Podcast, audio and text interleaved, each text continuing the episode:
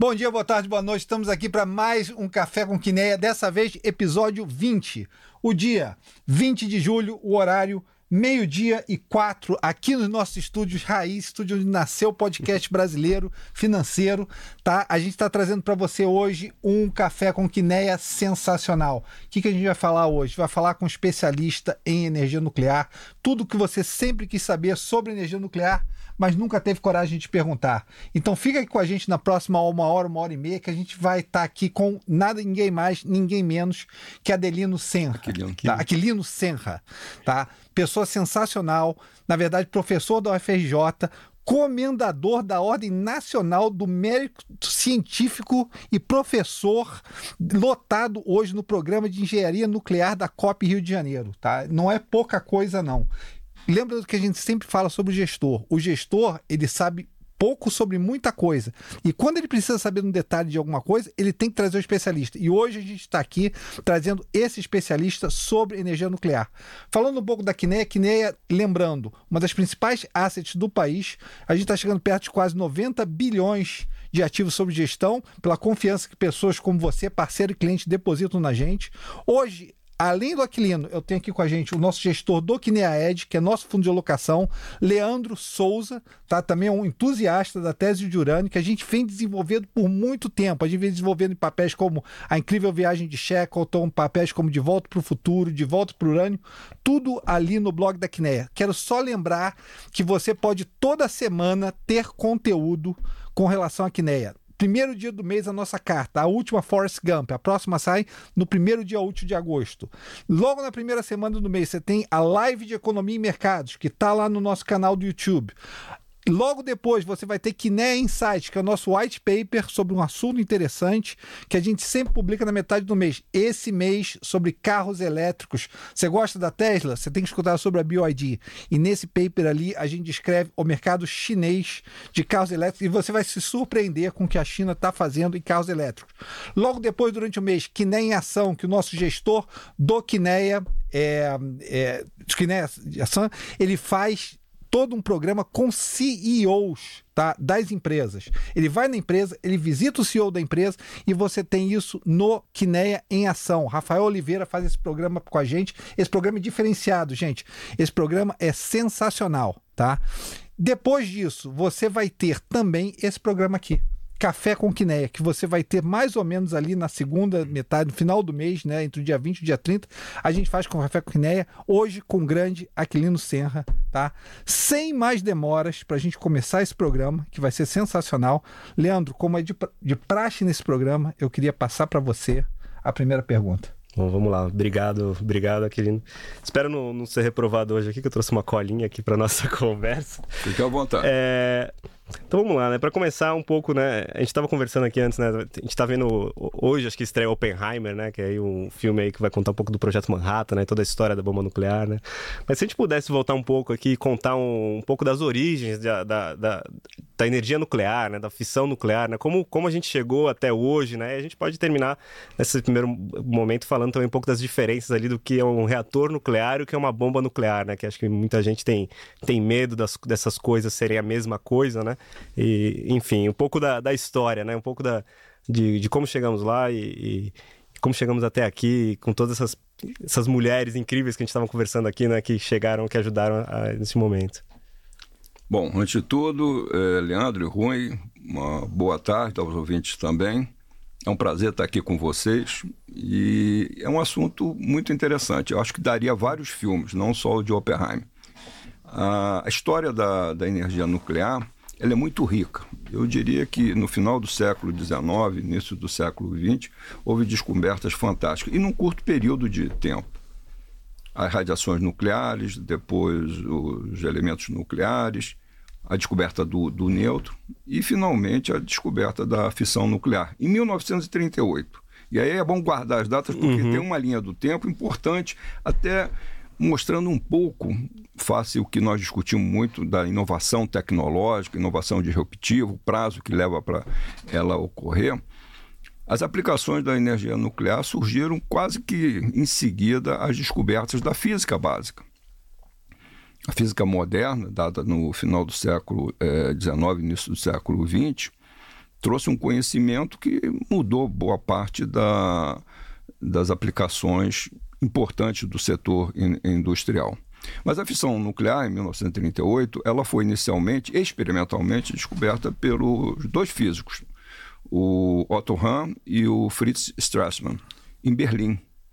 Mas eles fizeram o experimento, identificaram a fissão do núcleo, ou seja, um núcleo é, pesado, depois se dividindo em outros dois núcleos mais leves preservando a conservação de massa e de, e de energia. Isso era incrível para eles, né? não, a, eles a não partícula de Deus, né? Indivisível. Exato. Eles não sabiam explicar o fenômeno, identificaram o fenômeno. E aí vem o papel de uma mulher fantástica, que é Liza Meitner, que não recebeu o justo reconhecimento pela explicação que ela deu para o fenômeno. Ela estava na Suécia na, na ocasião e foi contactada e conversando, ela deu uma explicação, ela era física, né, do, do, do fenômeno prêmio Nobel e todo mundo tem o, o conhecimento que foi dedicado ao Otto Hahn. Ela certamente teve um, uma contribuição, porque senão era um achado é, experimental sem nenhuma aplicação. Aí começou a se identificar possíveis aplicações é, em diversas áreas. Uhum. Mas teve aí, eu acho que isso é o, vamos dizer assim, o problema da, da energia nuclear, que em, em 1939 começou a Segunda Grande Guerra Mundial. E aí energia nuclear, a principal a, a aplicação foi para a aplicação bélica. Tentar como usar a, a energia é, fantástica que era produzida nas reações para construir uma, uma arma nuclear. E o, o projeto que foi realizado para esse fim, que foi nos Estados Unidos, chamado Projeto Manhattan, primeira coisa, teve que mostrar a sustentabilidade dessa reação da fissão nuclear. Não adiantava ser um vagalume, ligar e apagar e não ter uma uhum. continuidade. E isso foi feito em 1942, também por um conjunto de físicos que envolvia Fermi, é...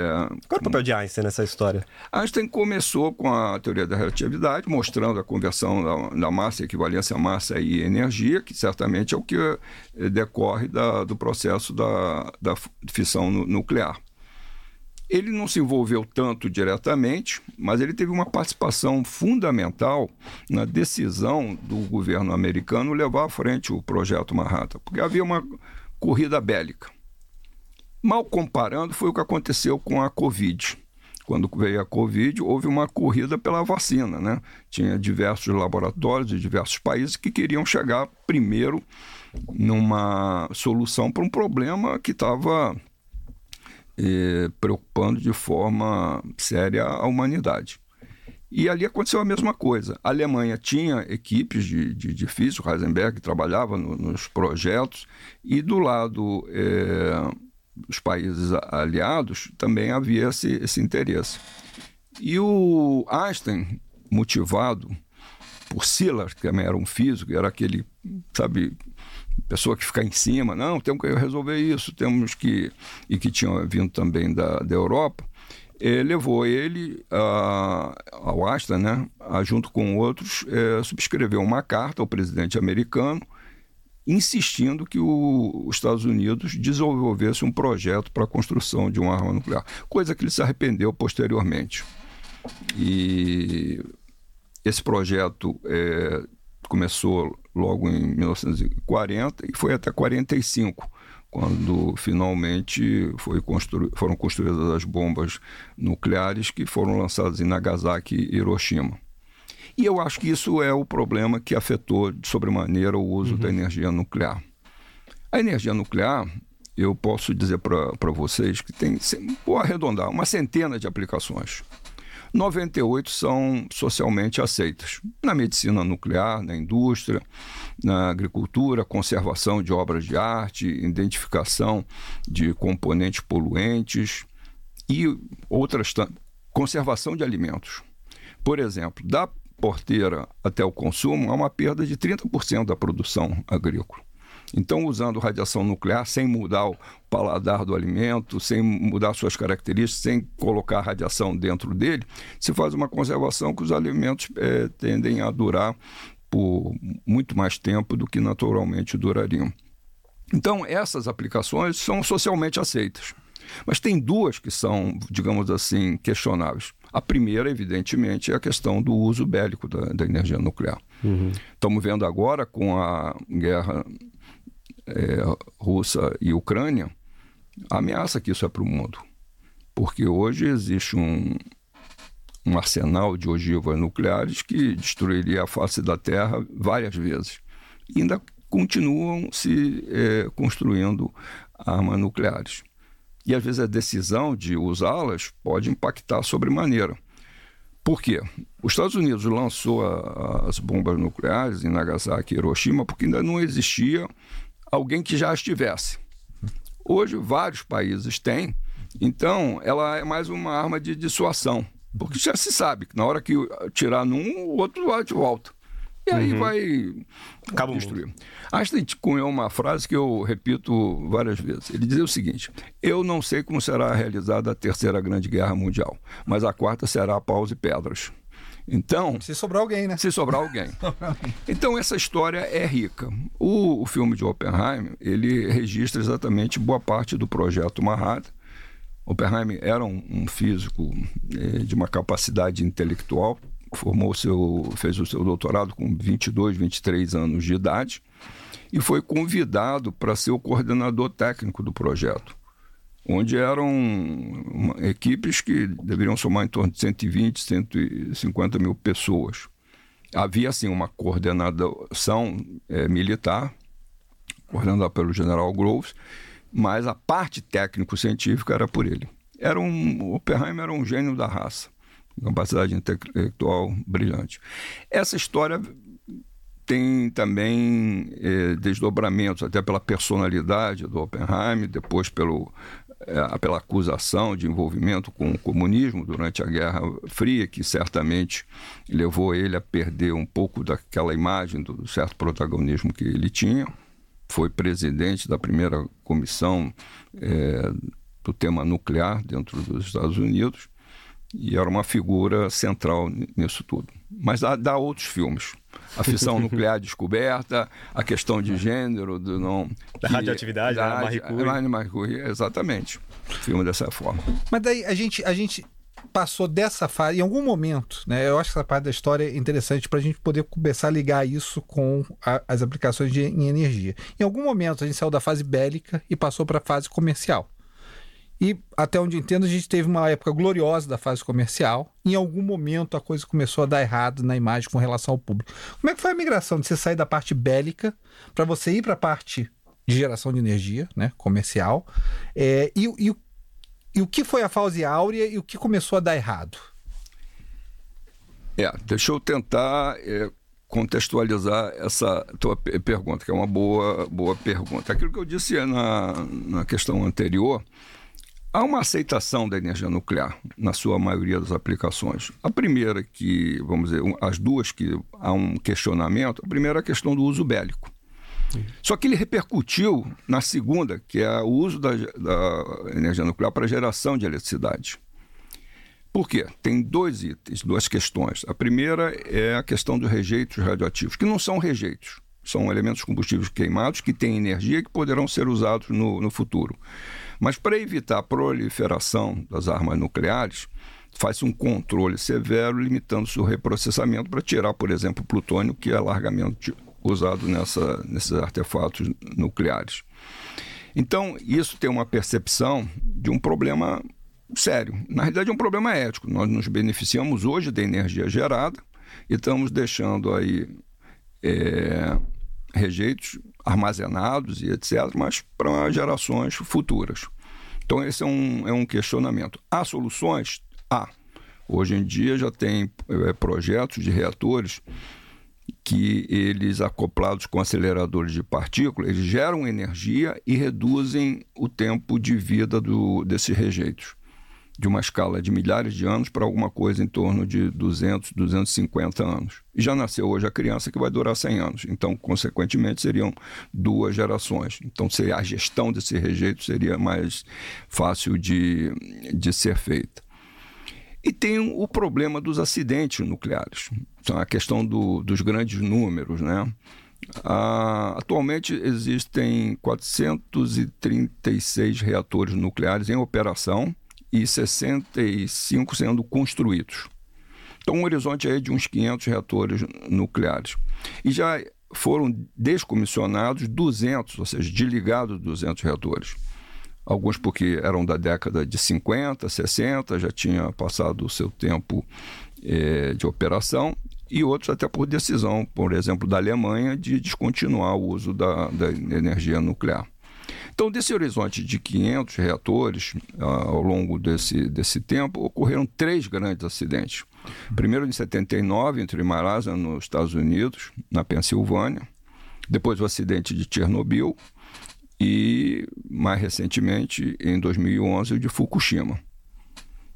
Todos eles são acidentes severos, principalmente por impactos socioambientais é, graves. E é isso um pouco que fica na imagem do uso da energia nuclear para a geração de eletricidade. Mas eu vou dizer aqui para vocês: o planeta não vai poder abrir mão dessa fonte de energia. O que está acontecendo é que os reatores estão sendo projetados com características muito mais seguras, com é, combustível muito mais barato e com garantia de impactos ao meio ambiente mais é, reduzidos. Não, legal. Acho que até um ponto aqui, né, que é a questão da, da, da de como a segurança evoluiu, né? É, a gente a, a, a, é possível é, as gerações atuais, né? A gente poderia ter um novo Chernobyl hoje, né? Ou a, ou a evolução da segurança do, dos reatores, né? Com todas a... Eu acho que até você vê isso muito no custo de se produzir uma indústria é, nuclear e prazo, né? Você tem todas as redundâncias de, de, de, de segurança, enfim, de processos que você precisa estar adequado, né? Mas é, se pudesse passar um pouco do, do que evoluiu, como evoluiu essa questão de segurança, né? E se hoje a gente teria esse risco de. Chernobyl é um risco hoje, né? Fukushima, que não faz muito tempo, né? Mas a gente. O que a gente aprendeu desde então, né? É, que eu acho que a história. A história é um pouco, né? Eu vi uma analogia é, recente que falava que era um pouco da. A, da, é, comparando energia nuclear com viagem de avião, né? A sociedade não deixou de viajar de avião depois que teve os primeiros acidentes. A gente buscou fazer aviões cada vez mais seguros, né? Porque a gente sabia da importância daquele meio de transporte, né? na energia nuclear parece que a gente não foi muito por esse caminho, né? Parece que a gente está tentando voltar agora, né? Mas foi muito querer fechar a porta para essa energia, né? Mas acho que não é, talvez não seja o caso, né? E o que, que a gente vê evoluindo, né? O que, que a gente, como que vê essa história aí de, de segurança, né? Bom, isso aí é uma evolução da tecnologia, né? O, o primeiro reator é de 1954, 16 anos depois de descoberta a fissão nuclear. Quando eu falo uhum. da inovação disruptiva, é isso. Qual é, dentro da área do conhecimento, que um fenômeno físico ou químico é conhecido, 16 anos você depois tem uma aplicação. É muito rápido. É, foi demais rápido. É. 1954, era válvula e não tinha mais nada para fazer toda a parte é, eletrônica do controle do, do, reator. Isso foi evoluindo. Isso é a primeira geração, é a gente chama geração 1 dos reatores nucleares, que vai até início da década de 60, meio da década de 60. E aí veio os reatores da segunda geração, que são esses que já estão aí há bastante tempo, os nossos aqui na, é, do Brasil, Angra 1 e Angra 2, são desse nível de geração. Em 79 veio o acidente de é, Island. E aí começaram a se aprender, porque acidente não se repete. É, tudo pode acontecer, mesmo não repetir. Tem as lições aprendidas, uhum. e para isso é, existe um organismo internacional, que é a Agência Internacional de Energia Atômica, com especialistas, peritos, é, tudo que você possa imaginar, que se debruçam sobre aquilo e veem que medidas devem ser tomadas para que aquele acidente não se reproduza. O reator é, de Island era um reator PWR, que representa 60% da, do conjunto das usinas nucleares ao redor do mundo e usa urânio enriquecido. E aí, a partir daqui, ali, inclusive, surgiram sistemas de auxílio à operação, porque houve um, um problema de eh, operação havia um entendimento que o evento era uma coisa e quando era outra. E aí também se pensou na digitalização das usinas nucleares. Mas um projeto desse não se muda de um dia pra, para o outro. Aí, com isso, começaram a se definir os conceitos dos reatores de terceira geração, que o controle é digital, então a interferência do, do, do operador já é menor, é igual o carro. Estamos falando de carro autônomo. Há 40 anos, 50 anos, não tinha nenhum aparato dentro do, do carro que se pensasse numa, numa possibilidade dessa. A questão da segurança do carro. Eu, quando tive meu primeiro carro, nem cinto de segurança tinha. Uhum. Depois era um cinto abdominal, que a gente batia com a testa no uhum. para-brisa. Aí veio o cinto, o cinto transversal. Hoje já tem. É, airbags. Airbags, já tem sensores de aproximação. Isso é a evolução da tecnologia. E os reatores nucleares estão evoluindo. Já foram lançados de terceira geração, que são reatores muito mais seguros. É, dez vezes mais seguros do que o da geração 2, é, em termos de probabilidade de fusão do núcleo, qualquer acidente mais, mais grave, com menor consumo. Mas já estão aí, em estudos e perspectivas, dois tipos de novos projetos. Um são os reatores é, pequenos e modulares, que é uma nova fronteira e com nova aplicação. Na ideia, na, na realidade, a ideia inicial foi reduzir o custo da instalação de um reator nuclear, porque o, a usina nuclear ela é capital intensivo, vocês conhecem bem disso. Tem que botar muito dinheiro para depois uhum. ter o, o, retorno desse investimento. E é muito dinheiro mesmo. Não estou falando recursos aqui em termos do Brasil, mas em torno de 5 bilhões de, de dólares para fazer uma usina em torno de 1.000, 1.200 megawatts elétricos de potência. E Começou... Essa, usina, essa usina, uma usina é, abastece quantas pessoas, só para ter uma ideia? Olha, eu vou dizer o seguinte: Angra é, 1 e Angra 2, elas abastecem 60% do estado do Rio de Janeiro. Aí é só para você ter uma ideia em termos de população e uhum. fazer a conta. Não tem aqui agora de, de cabeça esse, esse número.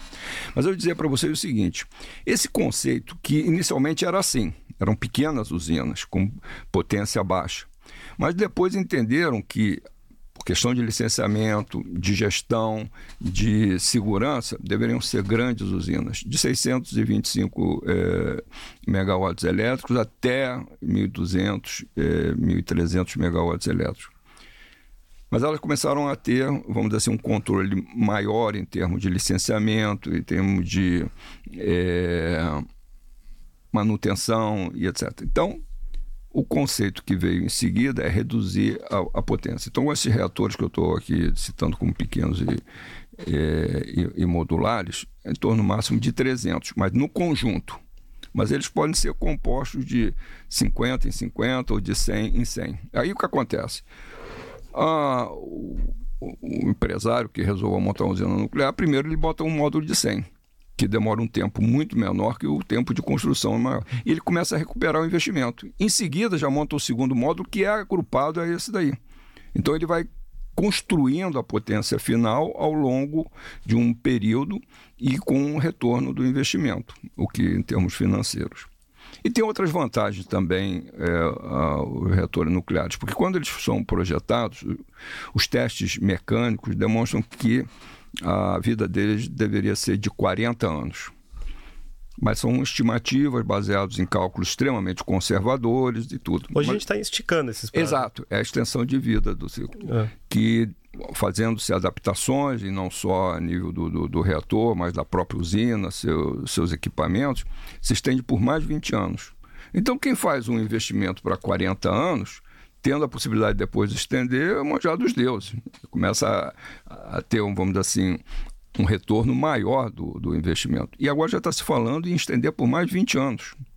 Para 80 isso, anos. 80 anos. Porque isso tem uns, uns corpos de prova nos vasos do reator que sofrem uma afluência de nêutrons, isso vai fragmentando, que pode ter certeza que aquele é, componente, o, o vaso do reator, que é um vaso de aço específico, de umas características muito, muito especial, ele resiste por mais tempo a essa é, fluência de, de, de nêutrons e, e, pode garantir que não haverá nenhuma, nenhum, nenhum problema.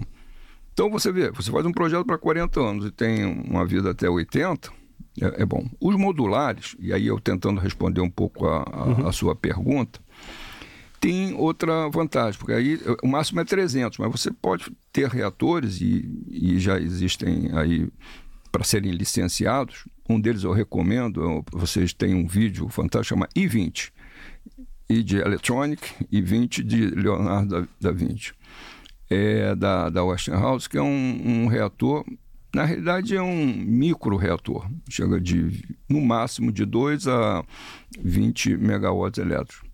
Mas ele é transportado num container e levado para lugares remotos que não têm acesso ao grid de, de energia ou tem uma demanda específica, principalmente a área de mineração, uhum. é, que pode ser usado, áreas remotas, no Polo Norte. Bota num container, transporta um caminhão, instala. É como se fosse uma pilha Uhum. Ele não precisa de toda a contenção que a gente tem nos. Não, ele é bem, bem resumido. Lógico, ele tem. Você pode, inclusive, ter um, uma, uma proteção, e tem essa proteção, mas ele é devidamente seguro para que você não tenha a liberação de radioatividade no, no meio ambiente. Outra. Esse tipo de, de, de, de reator. Você não precisa ficar trocando o combustível ao longo do tempo, que uma usina nuclear muda o combustível num prazo de um ano até dois anos, que é o que a gente chama do ciclo do, do uhum. da, de operação da, da usina.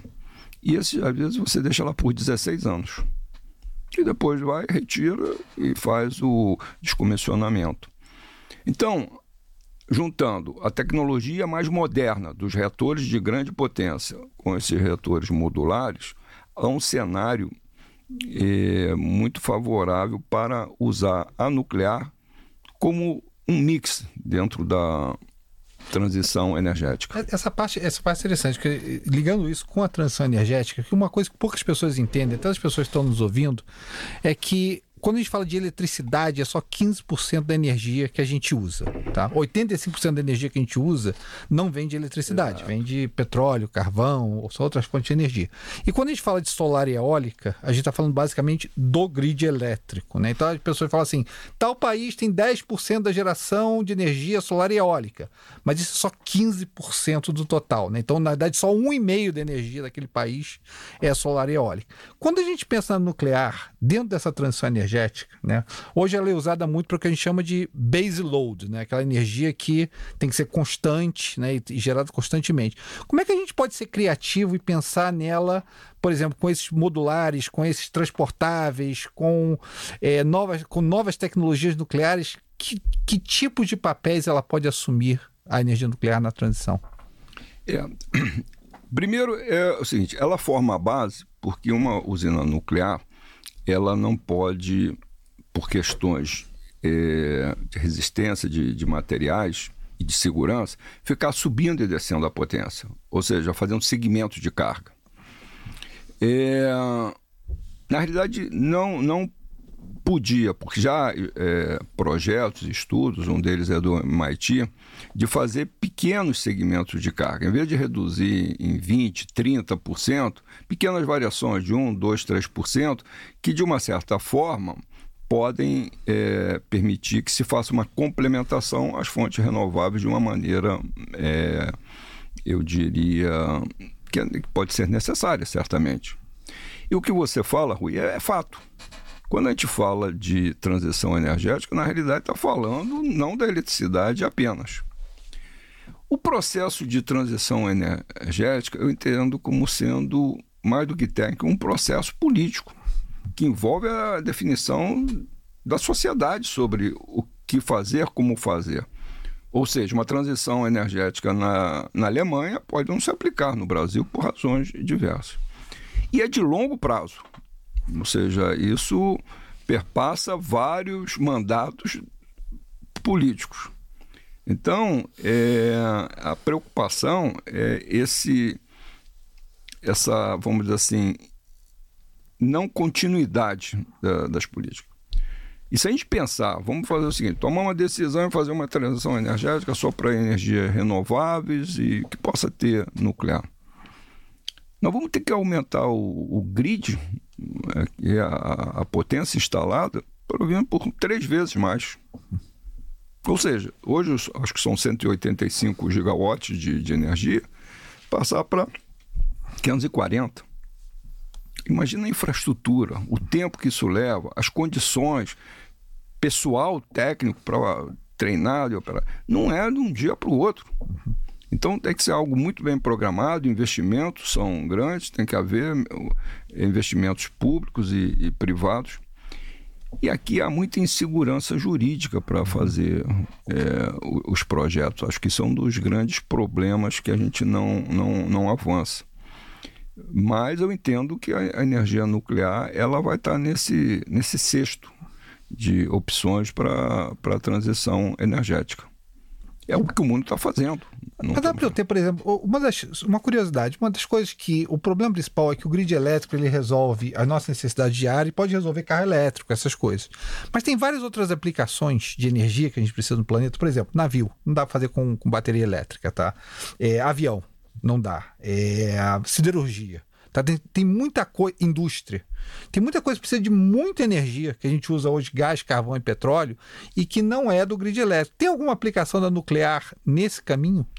O Bill Gates, é. da Microsoft, ele tem uma empresa de fazer um pequeno reator nuclear e o propósito é usar na marinha mercante, em substituição à queima do óleo combustível exatamente para evitar o problema da, das emissões, que é considerável nessa. nessa Os submarinos nucleares é um país. Sim, os submarinos já é. são dessa, dessa natureza, é. mas aí por uma outra razão, não por uma é uma questão de eficiência maior, fica mais tempo submerso, mais silencioso, tem toda uma série de, de vantagens. Não precisa vir a, uhum, a, superfície, superfície para trocar lá, fazer a respiração do, do, do ar dentro do, do submarino e a sua manutenção. Então tem essa proposta. E haverá várias outras, por exemplo, usam-se usinas, quer dizer, já existem e vão ter muito mais, usinas nucleares embarcadas. Então é uma usina desse porte que eu falei para vocês, de pequeno porte e modular, dentro de um navio, e essas usinas são transportadas para lugares remotos, sem acesso ao, ao grid de, de, de, energia, como existe na, na Rússia.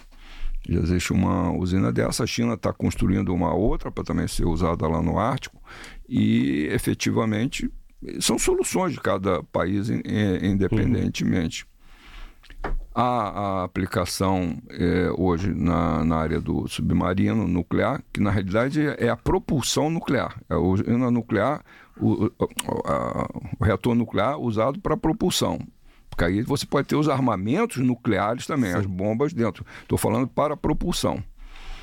Porque é, submarinos nucleares com armas nucleares são os países centrais que têm autorização para fazer. O Brasil é, inclusive, é signatário do TNP. Durante muito tempo se manifestou contra, uhum. porque o TNP é, é um tratado assimétrico. Quem tinha arma nuclear é. Na quem venceu a Segunda Guerra Mundial é, fica com a arma fica nuclear. com as bombas perdeu, e pode fazer muito mais. E quem não tem, não faz. Aí é, é. também e ele depois, inclusive, foi criado um protocolo adicional eh, que obrigava a, aos países signatários do, do tratado permitirem o acesso aos laboratórios ou instalações onde se faz uso da energia nuclear. Evidentemente, para saber a tecnologia. É a mesma coisa na sua casa que o fornecedor de gás, a companhia de gás, faça a medição, tudo bem do que entra, é, é, que é consumido de, de, de, gás. Mas ir na sua casa para ver o que, que como você usa ou não, uma ingerência é inaceitável. Uhum. E é isso que eles estavam querendo, inclusive, que o Brasil assinasse. Há uma pressão internacional para manter o status quo. Quem domina a tecnologia quer manter o clube. São interesses não confessados, mas o objetivo final é esse. E quem está tentando desenvolver a tecnologia passa por todos os impedimentos. Leandro, só antes da gente eu vou te dar a pergunta do urânio, que todo mundo quer ouvir falar do urânio, mas só antes da gente entrar do urânio, que eu, eu conversei com ele no táxi aqui, ele falou uma coisa interessante. Qual é a diferença entre você fazer uma urânio para uma usina nuclear e urânio para uma bomba atômica? É, primeiro, é, bomba atômica hoje são de, de plutônio, mas é, poderia ser feita de urânio enriquecido. Uhum. Na natureza você tem um percentual de 0,7% de urânio 235. Para uso nos reatores nucleares, esse enriquecimento vai até no máximo 5%. Isso é estabelecido internacionalmente, exatamente por quê? Para evitar, de novo, a proliferação das armas nucleares. Porque uma bomba nuclear precisaria, no mínimo, de 95% de enriquecimento. E o custo de fazer isso é exponencial. Ou seja, o custo para fazer o enriquecimento a 5% é 1 e o 95%, embora a quantidade seja muito menor, mas é exponencial. O processo isso, é o mesmo? É o processo é o mesmo. O processo é de ficar, É só você continuar mais tempo lá na, na centrífuga. Ou, ou, aumentar o número de centrífugas, mas é o então, processo... Assim, quem, faz, quem faz cinco... Poderia te, fazer. Teoricamente poderia... Isso, poderia fazer. Por isso que existem uns controles internacionais da agência internacional com inspeções, inclusive, não avisadas, é, onde vai ser inspecionado de surpresa, para garantir que isso está sendo feito do, do, dos limites.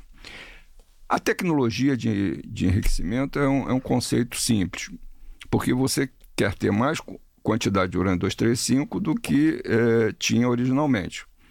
E tudo é urânio. Então não dá para fazer pela via química, tem que ser pela via física. Então é um processo de centrifugação. É igual nossas máquinas de, de lavar roupa. Você bota lá, depois que centrifuga, as mais pesadas estão na sua extremidade, as mais leves uhum. estão. Então, se você pegar no centro, vai pegar o maior quantidade da, da, da roupa leve. Esse é o conceito. São centrífugas ultrassônicas, são muitas, milhares de centrífugas para você fazer o enriquecimento para atender as usinas nucleares. Para armas nucleares, a quantidade é menor, evidentemente, você pode fazer isso num, num conjunto menor. Mas o que se faz hoje é de plutônio, porque o plutônio é, é, naturalmente gerado nos reatores nucleares, como um subproduto dos reatores que usam urânio.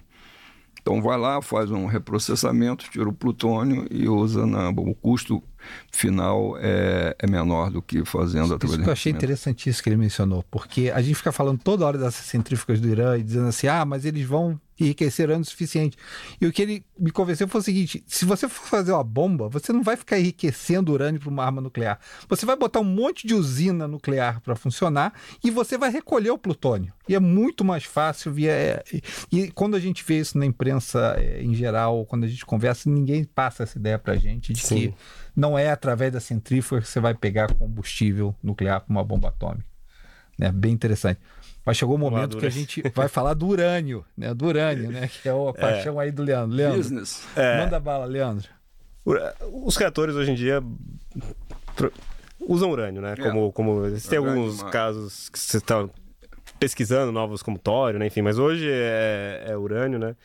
E é, o quão o quão, o quão abundante é o urânio na natureza, né? O quão fácil é você é, extrair esse urânio e transformá-lo em urânio para combustível ali, né, enriquecido para se utilizar em, em, usinas nucleares? Existe o ciclo do combustível. Você faz a mineração do, do urânio, depois passa por um primeiro processamento, faz uma pasta chamada yellow cake. Isso depois, como ele é, ali é urânio natural, 0,7%. Ele tem que ser enriquecido, aí é um processo de conversão. Você transforma essa pasta num gás de hexafluoreto a centrífuga, na realidade, não vai nada sólido, é um gás para fazer o enriquecimento. Então, isso é um. O Brasil domina essa tecnologia, ainda não tem na escala necessária para atender as suas, mas é um problema de apenas de recursos eh, financeiros para fazer isso. É, eu acho que, se eu entendi a sua pergunta, é um pouco o seguinte: o quanto de urânio nós temos aí para gerar pra energia? É. E aí se estabelece é, o limite do quanto custa esse urânio para ser, vamos dizer assim, rentável o custo da, da energia gerado. Então, com as reservas medidas hoje e com o custo que está aí no mercado de, de urânio, que já oscilou entre 30 e 90 dólares por, por libra, alguma coisa disso. Hoje eu confesso que eu não sei exatamente. São 56, 56, 56, né? Deve estar em torno disso. Então, é, com essas reservas é, conhecidas E com esse custo, e pegando esses reatores que nós temos aí, com os que vão ser construídos, deve dar para mais uns 200 anos. Uhum. Agora, se o custo do urânio sobe, seja de exploração, seja por redução, de, aí é uma relação de mercado, né? oferta uhum. e, e demanda. Há outras duas alternativas que podem estender esse, esse, esse tempo por muito mais. Mas elas têm um custo envolvido para fazer isso e que vai elevar o preço do, do urânio. Um são, é, a primeira alternativa são o que a gente chama de reatores regeneradores, que na medida que ele gera energia, ele produz dentro do, do próprio reator mais material para gerar, gerar fissão. É uma tecnologia conhecida e etc., mas precisaria ter investimentos e, evidentemente, colocar em escala grande de, de mercado. Tem um artigo na é, Scientific American muito bom que fez uma, uma, um estudo e determinou que com um conjunto de pouco desses reatores é, é, esse período poderia ir para em torno de deixa eu me lembrar agora aqui o número mas sair de 200 para 20 mil anos uhum. Isso seria uma, uma possibilidade. E a outra, que também envolve pesquisa, envolve custos, etc., adicionais, é a exploração de urânio subsea. Uhum. O que existe no fundo do mar é uma riqueza, não sei porque o pessoal está indo a Marte, talvez seja por uma atração. Mas em termos de recursos naturais, o fundo do mar tem muito mais do que no, no continente. E aí, salvo engano, vai para 60 mil anos, alguma coisa em, em, torno disso, para, vamos dizer, a demanda atual em função da geração que está sendo gerada com reatores nucleares, que atende 10% da, da geração mundial de eletricidade. Mas o urânio ele é encontrado diversas formas. Tem as formas mais próximas à superfície, mas também tem aquelas formas mais é, enterradas, né? Que você tem que fazer aquelas injeções de, Minas de subterrânea, é, que você cita, possivelmente. É. A mina subterrânea, ela é, é, é, vamos dizer assim, é mais eficaz, porque você vai no veio do urânio. O urânio, ele não está uniformemente distribuído na mina. É como se fosse um dente. Um uhum. dente e sua raiz. Então tem duas formas de extrair esse urânio. A céu aberto, igual a mineração de ferro, que você vai lá, cava, cava, faz um buraco uhum. grande e aí faz a separação do, do urânio. E uma outra é fazer uma mina subterrânea, onde você circunda esse dente. E aí você faz uma exploração. As minas sabem que subterrâneas é sempre um, um problema é, de segurança à vida humana, né? Acidentes acontecem, você está trabalhando em ambientes com radiação, que são fechados, não tem ventilação. Então, os projetos que estão aí sendo desenvolvidos é fazer isso de maneira mecanizada, robotizada. E reduzir a necessidade de desenvolvimento humano. Do desenvolvimento, do envolvimento humano. É, é interessante, né? O urânio, o urânio é super abundante, né? Mas a gente comenta nos nossos materiais, né? Que, né? na verdade, nem todo urânio tem o mesmo custo de, de você trazer para para transformar em combustível, para a superfície é. transformar em combustível, né? Então, é. hoje com o preço atual, né, você tem uma economicamente o urânio economicamente viável traz essa, esse desequilíbrio de oferta e demanda, né, que a gente tem, é, tem, tem, tem oferta, mas não nesse preço, né? É, é exatamente. É o caso hoje. Nós somos a, o sétimo país em reserva prospectado. Mas a extração vai ter um custo mais alto, até porque muitas áreas já estão ocupadas. Uhum. Aí você tem desapropriação, é, tem um, uma complexidade é, uhum. considerável é, de fazer essa, essa é. produção. Tirar, é o que você diz, tirar o urânio do, do chão e botar no reator tem um custo que é crescente ao, ao longo do tempo. Seja porque aumentou a demanda, seja porque as, as condições de produção são mais difíceis de serem realizadas. Uma, uma coisa que, que eu não falei na introdução, é, Aquilino, mas é você ex-presidente da indústria nuclear do Brasil, que é a empresa responsável por enriquecimento de urânio para Angra 1 Angra 2. Você deve conhecer muito da questão né, de, uma indústria ter que contratar urânio, ter urânio disponível, enriquecer urânio.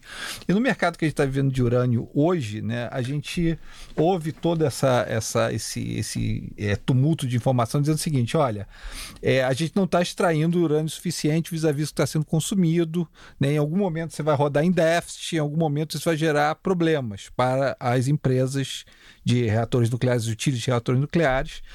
O quão real é esse problema? O quanto te preocupa? Ah, né? Isso é um problema, é um problema real. O dono de uma usina nuclear quer tudo na vida menos não ter urânio, porque aí para o, o investimento dele completamente. É um prejuízo. O custo do combustível versus o que ele gastou é, para fazer, né? não faz sentido. Então, né? agora, é um mercado e, forte e capitaneado por poucas empresas do Canadá, da França, do Cazaquistão, é, a Rússia também tem. Hum. Mas a gente sabe que tem uma situação de, de momento que pode ser complicada. Porque nós temos conflitos, é, no caso da, da Rússia com a Ucrânia, existem outros conflitos que podem limitar a produção daqueles países. E aí o mercado ser desabastecido. Isso aconteceu agora recentemente com a questão dos fertilizantes. Uhum. O Brasil, para mim, é, é o exemplo de sucesso da tecnologia, do conhecimento em prol do benefício da sociedade, que é a questão da produção é, agrícola brasileira. Muito desse sucesso é devido à Embrapa, que incorporou tecnologia, que deu apoio aos produtores, conhecimento e etc mas é um, a produção nossa é gigantesca, mas é um, é um, gigante com pés de barro, porque a gente importa os fertilizantes. Uhum. E nós temos é, é, fosfato, mina de fosfato, potássio, que poderiam ser, mas ficam amarradas aí na, na decisão. Santa Quitéria. Santa Quitéria tem uma, um, um, projeto muito bom, inclusive de interiorização, de você trazer recursos mas é, a, a, esse, esse fosfato tem um, uns traços de urânio. Então, teria até uma dupla finalidade. Gera fosfato e produz urânio. E está aí há 20 anos para ser licenciado com todas as dificuldades.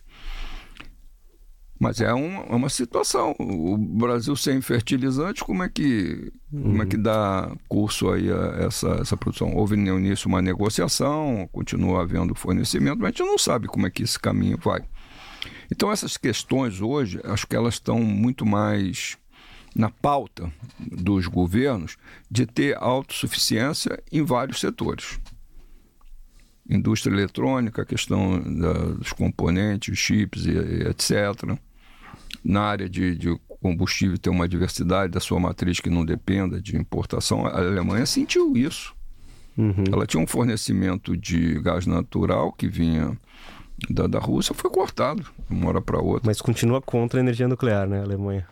Pois é, eu acho que ela vai reverter com esses reatores é, pequenos e modulares. A conferir.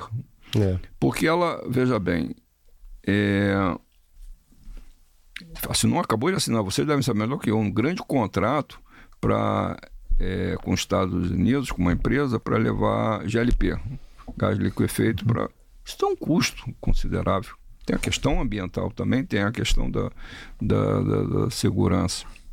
Ela importa 10% da sua energia da França, cuja geração é é... 60% nuclear. Né? É, já foi mais, mas hoje eu é. acho que é 70%, em torno de 70%, 70% nuclear. Está queimando carvão, está pagando lá os créditos de, é, de carbono, que, dos acordos é, ambientais. Agora, um país com uma economia consolidada, uma população, é, digamos assim, com é. pouca variação. Agora, países como o nosso, a, gente, a participação da, da, do consumo de energia elétrica no Brasil é muito baixo per capita. Uhum. Vocês são economistas, sabem melhor do que eu. A economia cresce e para ela crescer numa determinada taxa, a energia tem que crescer nessa taxa. Não, economia e energia. É. Economia, É, economia e que a energia, é- é um mix, é a um- vive hoje é, puramente. Por isso que a gente tem essas conversas que a gente tem aqui, Tudo né? é energia, né? Por Einstein não falava né, que tudo é energia. energia. A gente tem, na verdade, a gente faz tanto papel sobre isso e tanto programa sobre isso, que na verdade é isso, é economia e energia, né? E, e se as pessoas que ainda estão ali na gente perguntam, por que, que estão tendo essa conversa? Porque simplesmente, em algum momento, as pessoas disseram, olha, a gente não pode ter emissão de carbono na atmosfera, e deram uma data, 2050, só que 85% da energia que a gente consome hoje é combustível fóssil e o que a gente fala de solar, solar eólico não, não é 2% da, da, da, da energia total. Então, a gente está muito longe de resolver o problema. A gente precisa de alguma solução, é por isso que a gente está É. conversando isso aqui. Não dá né? pra fazer no eólico e solar toda a transição, né? Não dá. tem densidade, tem a questão de intermitência, enfim. Eu, eu vejo até um. Lógico que nós temos a questão climática, que é um problema sério. E, e tem que ser é, controlado. Mas há uma demonização aos combustíveis fósseis. Mas também, se eles não tivessem sido usados, a gente era capaz de estar vivendo hoje na Idade Média. Não, a gente não estava aqui. É. Né? A verdade Não é tava que nem aqui. não estava aqui. Eu, eu, eu acho que 90% da população do planeta não estaria aqui, porque Ou a gente não teria condição de sustentar. Na verdade, eu vou dizer o seguinte: Só fertilizantes, né? é, Malthus foi o cara mais azarado do mundo. Porque Malthus nasceu ali, cara, no, quase em 1800, foi exatamente no momento que a gente começou a queimar combustível fóssil, a economia decolou ali. Né? Foi exatamente na virada da industrialização do combustível fóssil. E Malthus escreveu o paper dele, se eu não me engano, mil, 1789, foi, Foi, por volta é, de foi 1800. É, por volta de 1800 que Mal- Malthus escreveu, foi exatamente no momento que a coisa virou.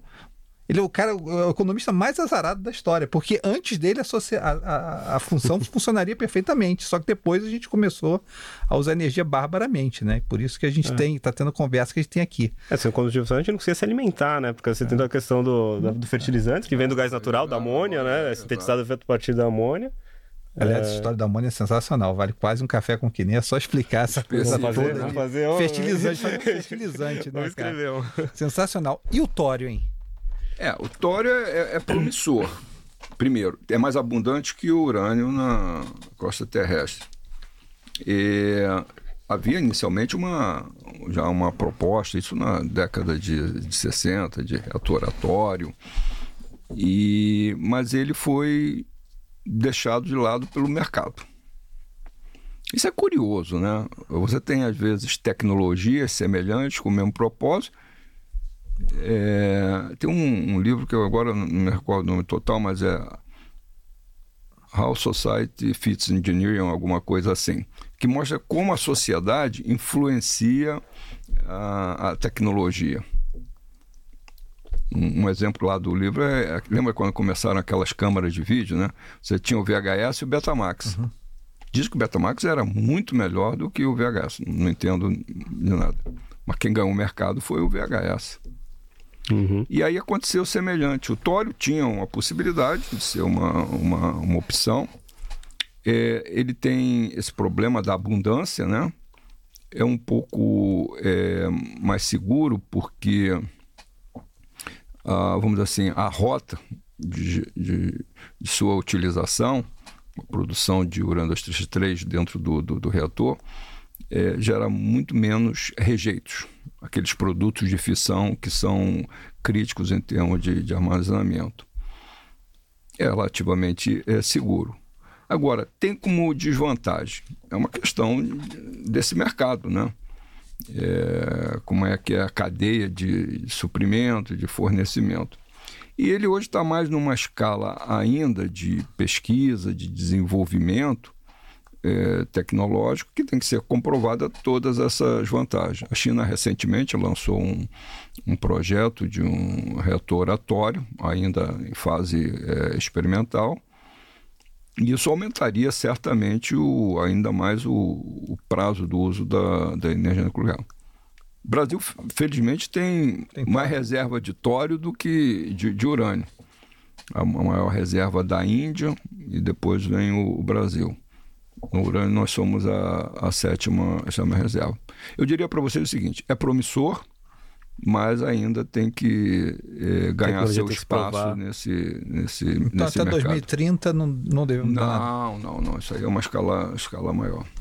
E temos então aí. não tem risco para urânio disso. É, agora, agora, agora, agora, tem também, não podemos deixar de considerar a possibilidade da entrada no mercado daqui a algumas décadas da fusão nuclear. E aí nós temos. Um... Tá 30 anos à frente? é, o problema da, da, fusão é porque ela é muito mais complexa, né? Você separar é mais fácil. Juntar lá, o, os dois núcleos de carga positiva que você tem que vencer a barreira colombiana, tem que botar uma energia e são energias muito altas. Naturalmente eles não querem estar juntos. Eles não né? querem estar juntos. Depois que junto é bom, que liberam é, é, energia. Mas, mas até, até tem que fornecer. E são energias tão é, altas, né? Você tem um problema até de materiais. Aí você tem que confinar usando laser e tudo. É um problema tecnológico. Mas e... dá para fazer? Você acredita que dá para fazer? Dá para fazer, sim, mas eu tenho que é aquela história da energia nuclear. Eu vou contar uma historinha aqui, talvez interesse aí aos ouvintes é, e a vocês. E depois que teve o lançamento das bombas em 1945, se pensou em fazer é, reator nuclear para geração de, de energia. Aí veio primeiro em 54, a União Soviética, e depois, em 57, veio nos Estados Unidos, Shipping Port. Mas antes teve reatores de, é, digamos assim, experimentais. E um dos primeiros que foram feitos os testes, houve grande investimento, acho que na ordem daquela época já de bilhão de dólares, imagina quanto não seria hoje. Aí foram fazer a inauguração, a reação em cadeia comprovada, então tinha que ligar, acender a luz e ficar lá um bom tempo. É, aí chamaram toda a nata da, da sociedade é, empresarial, política e tal, para ir lá assistir. Aí quando foram ligar o reator, o reator ligou, acendeu a luz, apagou. Tentaram ligar de novo, não conseguiam ligar. Porque não era conhecido um fenômeno físico, que é o que chama de crescimento do xenônio. E aí você vê, depois de um enorme investimento, grupos de pesquisa, um certo domínio já da Plateia para ver. Plateia. é pior do que aquele do. Acho que foi o Bill Gates, né? Que foi. Não. Steve Jobs, que foi apresentar Steve o computador Jobs. e caiu lá a, a apresentação. Essa era pior. E aí ficaram quase três semanas. Imagina a pressão, que deve ser uma pressão maior que do mercado financeiro. Ter que achar uma solução num período aí curto para é, justificar. É, acabaram é, descobrindo, dois químicos lá, qual era o problema e deram uma solução em termos lá do excesso de reatividade do núcleo. Então o que eu quero dizer é o seguinte: a fusão ainda vai passar por essas etapas. Ou seja, mesmo que uhum. tecnicamente seja viável, aí respondendo a tua pergunta, ainda tem pontes a serem atravessadas. E eu tenho uma dúvida, cara, da viabilidade, que, que, que é simples. A fissão, que é você quebrar o núcleo, a natureza te deu o núcleo. É. Né? Ali no buraco negro, ou na estrela de nêutron, te deu o núcleo pronto. Tá? Na fusão dentro do Sol, que é o que alimenta o Sol, você fundir, isso, isso. a natureza te deu a gravidade. A gravidade está de graça para você é. ali. É. Agora, fundir dois núcleos de átomos, que é vencer resistência eletromagnética com força eletromagnética, que faz você gerar aquele calor todo, aí eu fico com dúvida se realmente dá para fazer, porque eu já, eu já estudo isso há 25 anos. E eu fico perguntando, cara, quando é que vai sair isso? Porque eu tô doido que isso saia para meus filhos, cara. Eu quero que meus filhos vivam uma vida maravilhosa com fusão nuclear e o troço não sai, aquilo me agonia, cara. E mas você falando que pode acontecer já me dá um pouco mais de esperança. Cara. Talvez não seja pro meu tempo, mas eu Mas se for para meus filhos, já tô Eu já passei do meu tempo, quero que seja para os meus filhos filhos, cara. Para os meus filhos, que todo mundo fala da transição energética que tem que acontecer. Quando você que olha os números, Leandro que olha os números, a gente sabe o quão difícil que é. A gente sabe quando você tira o marketing que está por trás da coisa toda, da CO, é. da eólica, da solar, a gente sabe que é quase impossível você fazer essa transição sem nuclear e sem uma coisa, fonte realmente densas de energia, né? E eu rezo pela fusão todo dia, cara, nas minhas rezas noturnas ali, a lei da performance do fundo, depois que eu vou dormir ali, eu rezo para Deus para para que a fusão nuclear saia. Mas é, isso tá longe ainda, né? É. Tivemos recentemente um, um, breakthrough nessa, nessa história, né? Só que o, o gasto para alimentar o laser era muito maior do que né, é, o, o net positivo. Não, de... esse, esse, é o ganho, mas foi só o gasto do laser para fazer o confinamento e sustentar aquela reação durante um tempo pequeno. Só que quando você for transformar isso num reator, tem outros gastos envolvidos, e aí a energia que é ganha tem que compensar esses outros gastos. Esse aí é que não está ainda, que tá, tá longe, é, né? comprovado. E- Ou seja, eu compararia esse, esse teste que você falou com o teste de 1942 da reação em cadeia lá na Universidade de Chicago, num reatorzinho pequeno lá de eh, que foi feito exatamente para mostrar que ela se mantinha. E O ela senhor dá essa importância, presidente. ah, eu dou, É. eu dou, eu dou. é interessante. Eu dou, eu dou. Agora, ainda tem um avanço tecnológico para seguir. Uhum. A gente começou um pouco rápido, né, do lixo, do, do resíduo, resíduo nuclear, né? É, Esse é um problema administrável, né? Porque a- quando a gente olha, a, a densidade é tão alta, né? Que você precisa, na verdade, de pouco urânio para produzir muita energia, né? E o, e, e o resíduo, parte você consegue reciclar, né? Então você fica com uma parte não reciclada que você guarda lá em silos de concreto, né? Assim, isso é, isso é de fato um problema, né? Porque tem muita da mídia que bate nesse ponto do nuclear dentro do lixo, do lixo atômico, né? Mas você, você precisa de muito espaço, aquilo tem risco de, de vazar radioatividade, né? Ou, ou aquilo é um problema administrável, né? Você consegue ali com um sítio razoavelmente pequeno, você mantém uma alta quantidade de... Então, o nome lixo radioativo, rejeito, é impróprio. Porque, na realidade, o que sai do reator nuclear depois de três anos lá dentro, que são os elementos combustíveis, eles têm quase a mesma energia que tinham quando entraram. Só que quando entraram, só tinha dióxido de urânio. E quando saíram é dióxido de urânio, mais uma centena de outros elementos que são alguns altamente radioativos. Mas mesmo assim, se entraram com 100% de energia, quando saíram tem 90% de energia. Então isso tem que ser aproveitado. Aí você vai perguntar, mas por que, que não aproveita? Uma das possibilidades é fazer é, é, o tratamento desse, de, a, a reciclagem desse, desse rejeito. E quando você abre esses elementos combustíveis, as suas varetas, lá dentro tem materiais como plutônio, que nós falamos aí há pouco, que podem ser usados para nucleares. Imagina se num processo desse há uma, um desvio de uma pequena quantidade, nem toda que foi é, reciclada. E por isso, o reprocessamento do elemento combustível segue, vamos dizer assim, condições muito rigorosas internacionalmente. Uhum. Então, não são todos os países que têm isso, além de ter um, um custo considerável, ter, ter áreas muito controladas. Mas ali tem energia para ser ainda, ainda usada. Aí qual é a ideia? Primeiro, eles têm que ficar dentro dos sítios das usinas nucleares, porque ele tem um calor de decaimento. O, o reator nuclear, o combustível nuclear, é diferente do, do, do automóvel. O automóvel, quando você desliga, você cessa a geração de calor. A circulação da água para refrigeração é cessada. No máximo tinha um ventilador, uma ventoinha antes. No reator nuclear é diferente. Quando você desliga, ele ainda continua gerando calor por questão do decaimento radioativo. Então tem que ser removido esse, esse, esse calor. Então, mesmo depois de tirar da usina, passado três anos da sua utilização, ele vai para umas grandes piscinas uhum. e fica ali circulando a água para retirar o calor.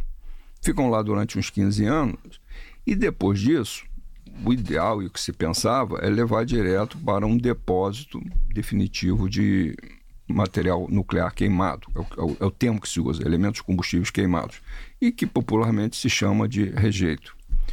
E são depósitos, são é, depósitos geológicos, tem que ser em áreas muito estáveis, né? não ter terremoto, de preferência não ter a mina de sal, porque se tiver lençóis freáticos, o sal, de uma certa forma, também serve de uma, de uma, de uma proteção, baixa densidade populacional, tem umas características. E até o momento, até este momento aqui da, da nossa conversa, não existe ainda um depósito eh, definitivo no, no planeta há projetos. Noruega, né? Tem um Finlândia. Finlândia, né? É, é, e, enterrar, né? Exato. E nos Estados Unidos, é, Monte Ucai, no estado da Nevada. E há outros projetos aí também. Mas colocar ele num silo de concreto. Pois é, é isso que faz. Aí, Mas é um problema? Não, não, não é, vou lhe, vou lhe explicar. É, Então não há um depósito. Mas também não pode ficar na piscina porque tem outros para sair para colocar na piscina e a piscina tem um espaço físico limitado. Então, há mais de 20 anos se definiu um, um processo de armazenamento a seco. Se tiram esses elementos da, da piscina, se enxugam eles no molhado e se botam num. São umas estruturas cilíndricas de concreto com, com aço e coloca eles envoltos em, em, em um, um cilindro de metal, encapsulados, fecha e transporta ele. Ele fica a céu aberto e pode ficar ali por 100 anos, sem nenhuma, nenhuma dificuldade.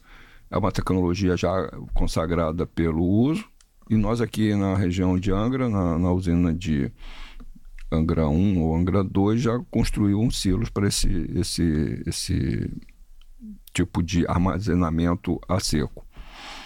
Depois desse prazo, que se espera que já haja uma definição para o armazenamento geológico, ou então uma solução que já está em curso, que é o que eu denomino de incineração do rejeito radioativo, que na realidade não é incineração no sentido químico da, da combustão, mas é a redução do seu tempo de vida. Você bota ele num reator com um acelerador de partículas e ao mesmo tempo que ele pode gerar ainda energia, ele transmuta, e esse é o conceito da incineração, os produtos mais é, radioativos, tornando eles estáveis ou com uma meia-vida menor. Então, qual é o, o, resultado da história? Você reduz o tempo necessário de armazenamento de milhares de anos para alguma coisa entre 200 e 250 anos. Esses é, aceleradores são é, denominados de reatores nucleares é, com aceleradores é, ADS, Accelerator Driven Systems, sistemas guiados por aceleradores de, de, de, de partículas. A gente está desenvolvendo tecnologia nisso, né? A gente vai chegar lá. Ah, vai, vai. não tenha dúvida. Agora tem uma pergunta aqui do, do público, que eu vou perguntar aqui pro, pro, pro Adelino, cara. Aqui. Você vai, esse Aquilino, você vai assistir Oppenheimer ou Barbie primeiro, né? Não, a gente vai assistir Oppenheimer. Ali a minha filha não está assistindo o programa hoje porque ela foi assistir Barbie, tá? Mas a segunda pergunta, mais séria, da mesma pessoa, por sinal, é o que está acontecendo no programa nuclear brasileiro? Se é, a indústria do Nordeste, se uma proposta de desenvolvimento no Nordeste deve acontecer e quais são os projetos que a gente tem ou que se vislumbra no Brasil hoje em energia nuclear? Nós temos, é, primeiro, a, o, o, desenvolvimento da, da energia nuclear no, no, país tem um comportamento errático. Primeiro, é, ela não, a, a, o programa nuclear não é um, um, um programa de Estado programa de governo. E o padrão é o seguinte: cada governo, quando entra, a primeira coisa é criar uma comissão de especialistas para discutir o programa nuclear. Aí, quando ele sai, o outro já começa também dessa, dessa forma. Então, o que nós temos é que ele não, não, é um, não é um programa que tenha uma sequência bem definida. Eu diria que é um, um movimento browniano em torno do que seria um programa de Estado. Ou seja, a gente atingiria coisas mais rápidas, de maneira mais eficiente e, consequentemente, mais baratas. Peguem o caso mesmo da construção das usinas nucleares. A primeira é, usina é, nuclear demorou, desde que botaram a pedra fundamental até que entrou em operação em 1985, 13 anos. Angra 3 está quanto? Pois é, vou chegar lá. A progressão é geométrica. já, já vi que não é linear. Né? Angra né? 2, 25 anos. Entrou em operação em 2001. Angra 3, a previsão, é, se for, é 2029. Isso vai dar 49 anos. Impossível, inaceitável de todo. É. Mas por quê? Não existe uma política de Estado bem definida. Não é por capacidade, não é, não é por nada. É um tipo corrida de automóvel, stop and go, né? Começa, para, anda e tal. Isso bota o custo estratosférico. Então, acho que o, o primeiro problema que eu vejo é esse. Mas quais são os projetos é, importantes? Dentro da área de, de mineração, nós temos, dentro do ciclo combustível, tem a produção de Caetité, no interior da Bahia, e o projeto de Santa Quitéria que eu considero um projeto duplamente importante. Produz o fosfato e como subproduto urânio. O, o minério mais importante é o fosfato. O uhum. urânio é subproduto. Já em Santa Quitéria, não. O minério principal é o urânio. O, na área eh, de geração é a conclusão de Angra 3. 49 anos, daqui a pouco vai para 50 e, e, fica aí. Porque aí há um, há um dilema também, porque senão já teria se resolvido. É que o que falta para acabar é, é muito, em termos de recurso, é muito próximo do que seria encerrar. Porque encerrar não é simplesmente acabou, deixar isso aí do jeito que está. Não. Tem descomissionamento, tem contratos, e aí vocês conhecem bem, que foram assinados no passado, se não forem executados, tem multa. Tem a questões das contrapartidas ambientais que foram assumidas com ah, os municípios próximos à, à, usina. Se isso de uma hora para outra assim, não, acabou, esqueçam isso, isso vai ter questões jurídicas e leva para um valor astronômico. Os cálculos que demonstram aí é em torno de 17 bilhões de, de reais para concluir. E se for descomissionar e dizer não tem mais a Angra 3, está em torno de 13. Então, essa diferença dificilmente vai ter uma outra fonte que você coloque no, no lugar, no mesmo prazo, e que gere a mesma energia com, vamos dizer assim, um fator de capacidade alto. Então, esse é o embrólio. É uma decisão não é nem econômica, nem técnica, nem ambiental, porque se fosse ambiental, teria que desligar as outras. É. é uma decisão política que envolve questões até mais amplas do que essas que nós estamos conversando. Interessa ao Brasil manter a sua estrutura do setor nuclear brasileiro? Porque há outras aplicações que são, como disse, socialmente aceitas, que precisa desse, dessa, dos órgãos reguladores, das empresas, da mineração de urânio. Porque ninguém vai fazer produção de radioisótopos se não tiver essa base. E os produtores de radioisótopos são necessários para fazer os radiofármacos. Medicina nuclear no Brasil, ainda per capita, é muito baixo. Comparado com a Argentina, que está aqui do lado, não se fala com países é, centrais. Uhum. Então, resumindo a história, o projeto mais importante é a conclusão de Angra 3. E tem outros dois projetos que são muito importantes. Um deles é o que a gente denomina de reator multipropósito brasileiro, mas a finalidade dele é a produção de radiofármaco para é, de radioisótopos para usar na medicina nuclear. O Brasil tem uma demanda reprimida. Em 2007 houve um desabastecimento que o reator do Canadá não forneceu. Toda a classe médica da área de medicina nuclear entrou empolvorosa. De como é que podemos ficar sem ter esse. E qual é o principal uso? Tomografias? E... Tudo, desde é, é, diagnóstico e tratamento. Uhum. Antigamente você fazia um cateterismo, tinha um catéter lá dentro para ver se estava entupido. Hoje você pode fazer exame de imagem e usar traçadores que você identifica onde estão as, as artérias entupidas por imagem, usando material nuclear. Existem outros. E, e para fazer tratamento, já tem radioterapia, tem bracterapia, tem mais várias de coisas que. E futuramente você vai botar o material radioativo em cima do local onde tem o tumor. Não precisa fazer mais uma radioterapia uhum. externa. Mas para isso você precisa ter os materiais que vão botar a radiação lá e combater o, o, o tumor que está dentro do, do, do organismo. Então, esse projeto já devia ter sido acabado. Isso é um projeto do, é, do Estado, do governo, e precisa de, de, recursos que não são elevados. Estão falando no horizonte de 5, 6 anos, 400 milhões de dólares. Para o benefício que isso traz para a sociedade, é inaceitável. Uhum.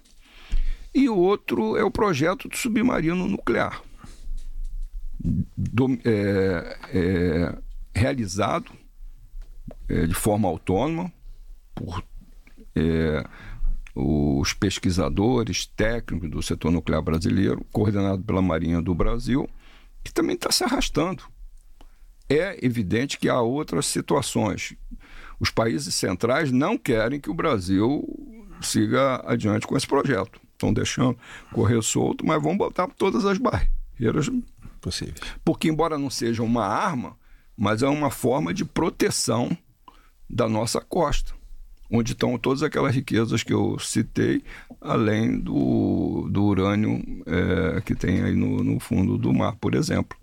Mas tem outros minérios, tem a questão da pesca, tem o, o óleo, é, a, a, produção em, em, águas profundas, que a Petrobras é, é líder é, mundial. Então a gente tem que defender esse. Imagina a gente não tendo a capacidade é, de varrer a costa, identificar onde estão é, risco à uhum. defesa, é um problema de defesa. Bom, é isso. Eu queria fazer, eu queria fazer uma, duas perguntas, na verdade. Vou, vou encadear elas, tá? Que é, o, que, que é o problema ainda de, da energia nuclear e da, da parte bélica, tá? A gente tem esse problema hoje, por exemplo, da Ucrânia. Né? A Ucrânia, se ninguém sabe, a Ucrânia teria hoje o terceiro arsenal nuclear do mundo se não tivesse cedido as suas armas nucleares depois da quebra da União Soviética. Então a Rússia chegou para a Ucrânia, os Estados Unidos chegou para a Ucrânia e disse assim: ó, cede essas armas nucleares aí e a gente promete que a Rússia não invade, que se a Rússia invadir a gente defende. E acabou onde acabou. E a verdade é essa. Né? E aí tem essa questão da usina nuclear que a Rússia poderia ou não atacar na Ucrânia e explodir, né? Então são duas coisas bélicas relacionadas. Né? Vou tentar colocar essas duas perguntas de uma vez só, né? A gente está no Brasil há anos com Angra 1 e Angra 2. Deve ter sobrado plutônio em algum lugar no Brasil, tá? E, cara, nego invadiu a Ucrânia, ninguém invadiu a Coreia do Norte. Né? Deve ter uma razão para isso. A Coreia do Norte tem a bomba e a Ucrânia não tem. As duas perguntas seriam o seguinte: o Brasil alguma vez já pensou em fazer uma arma nuclear? Já tem, tem arquivos disso ou tem histórico disso no Brasil? E a segunda coisa é: e se a Rússia atacasse aquela usina ali na Ucrânia e jogasse uma bomba? Qual seria o efeito disso? Né? Encaixei duas perguntas porque o tempo está apertado. Já, joga logo duas perguntas. Eu, eu, vou ser é, breve. Primeiro, a questão do desenvolvimento de uma arma nuclear ele é vedado pela própria Constituição. Uhum é, lá no artigo 21 da, da Constituição, é, diz que a energia nuclear no país é para ser desenvolvida para fins pacíficos. Uhum. Teria que ter uma PEC. Se bem que hoje. É- isso a gente passa meia-noite. É, pois é, isso que eu ia dizer. Esse é o problema. Antes, eu, há 20 anos atrás, PEC virou, eu entendia né? que isso daí era uma, uma, uma segurança.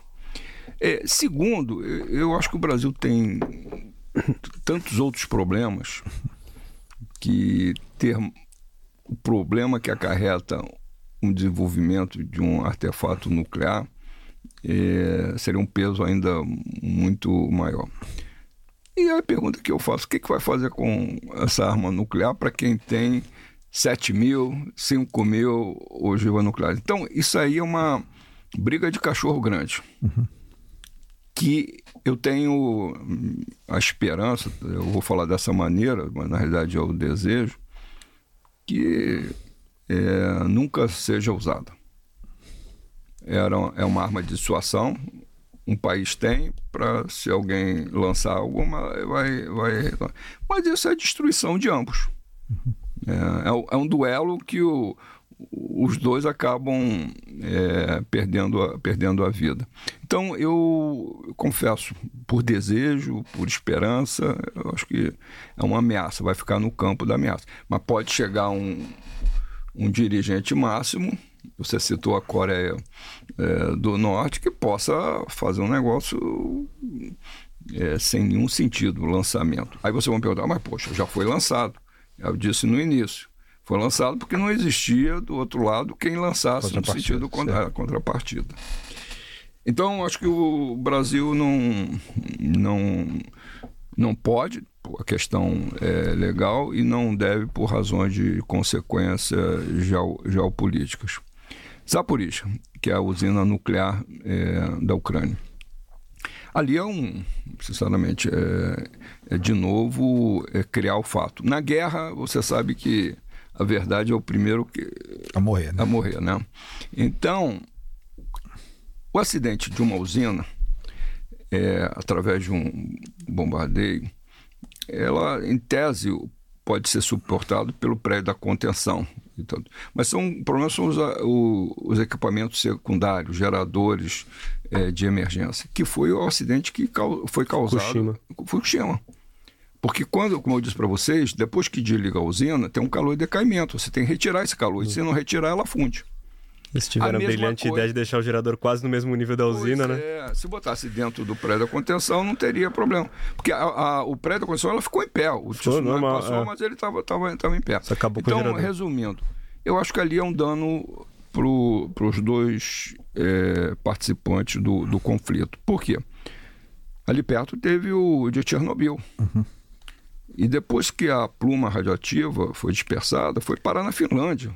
Quase 2 é, mil quilômetros. Bate um vento, pode parar na Rússia, é, né? É isso. Também então, nunca então, fez sentido para mim. Não faz. É. Não faz nem sentido nem para um lado, nem para o outro. Então, entendo que seja uma é, questão de retórica e narrativa para dizer que o outro é bom, preocupado, e o outro é mal, despreocupado, é. e aí fica um acusando o Quem outro. toma a dianteira da narrativa, né? Exato. É a guerra do medo ali, é, né? Exato, exato, exato. Que é como agora da, da, da, da, da da do Demo lá, como é que é? Ah, da, sim, sim, da, da barragem, né? Barragem, barragem. Que ficou essa, é. essa acusação exato, também, novamente, exato. né? De que a Rússia destruiu e aí ia vazar, enfim, o reator ia sobreaquecer, né? E me prometeram, o pessoal, pessoal meus, meus pares do mercado me, pro, me fizeram prometer que eu faria a pergunta da usina. Eu fiz a pergunta da usina. A gente se estendeu um pouco mais do que a gente deveria no programa, porque tá interessante pra caramba, né? É, eu ficaria horas aqui com meu amigo Aquilino, que eu já errei o nome dele duas vezes hoje nesse programa, então não vou errar a terceira. Embora eu já tenha feito um programa anterior com Aquilino. Agora você vai chamar o que está trabalhando eu até falei, de, de Aquilino. Eu até falei, você vai chamar Adelino de Aquilino. O empreiteiro que está na minha casa chama Adelino. Eu não consigo passar por essa barreira de, de fazer essa confusão hoje. Mas, Aquilino, eu queria eu, Leandro, né, a gente queria agradecer você enormemente. Né? Só lembrando por que, que a gente faz esse tipo de programa, porque a gente faz esse tipo de, de, é, de interação. O, o, o, gestor, ele não pode saber tudo de tudo. Ele sabe um pouco de muita coisa, mas quando ele precisa, ele tem que chamar o especialista, ele tem que estar perto do especialista. Né? O que a gente faz? Trazendo Marcos Mendes, trazendo Aquilino, tá? pessoas desse nível, né? para que ensine mais a gente sobre o processo. Eu vou pedir para fechar, Aquilino, que você recomende um livro para as pessoas, ou um ou dois, ou quantos livros você quiser para as pessoas que querem saber mais de energia nuclear, o que, que eles deveriam estar lendo? É, bom, é, Conceito Básico tem um livro de energia nuclear, o título é em português, energia nuclear, que é do Raymond Murray. Raymond Murray, energia Murray. nuclear. E devido ao filme aí do Oppenheimer, Oppenheimer tem um sobre o projeto Manhattan. Aí esse é em inglês, The Manhattan Project. É, Glozin, o nome, o sobrenome, acho que é Frank Glozin. Esse é um tijolo, é, não? Tijolão, Esse é um tijolo. Esse eu já comecei é. a ler, mas ele é meio grande, é, no é. retalho. Mas ficam aí duas sugestões, um pela atualidade do fato do, do filme, que você vai consolidar um, um, filme que tem uma história de décadas em três horas, né? Parece que o filme é, é longo. Então tem muito assunto que não coube ali na, na no, no filme. Sim. Mas recomendo. Gente, Adelino, Leandro, obrigado enorme, tá? A gente vai encerrando o programa, até porque eu e a Adelino a gente tem que pegar nosso voo de volta. Às vezes no mesmo voo, volto no mesmo voo. É, gente, olha só. O, o que que você. O que que a gente pensa aqui no momento, tá? A gente escreveu vários papers sobre, sobre isso, tá? A gente escreveu A Incrível Viagem de Shackleton, a gente escreveu De Volta para o Futuro, a gente escreveu De Volta ao Urânio, tá? Então, esse tema é um tema que a gente tem coberto. Esse tema da, energia, da, da, da transição energética é hiper complexo, tá? Hiper complexo. Se você pensa que está entendendo, estuda mais, porque a gente está nesse processo já há 3, 4, 5 anos e cada dia a gente aprende um pouco mais. Tá? a gente vai estar tá outras coisas para você. Deixa eu dizer, no próximo programa, tá? É, a gente vai estar tá trazendo uma coisa muito interessante. A gente vai estar tá linkando esporte com investimento. Lembra que a gente já linkou filosofia com investimento? O próximo é esporte com investimento no mês que vem, em agosto, tá? Vai ser super legal, não perca. A gente vai estar tá de volta e até lá. E não deixe de seguir a gente. Carta saindo no primeiro dia do próximo mês, tá? Vamos lá. Um abraço a todos e obrigado pela confiança de todos nossos parceiros e clientes e até o próximo programa.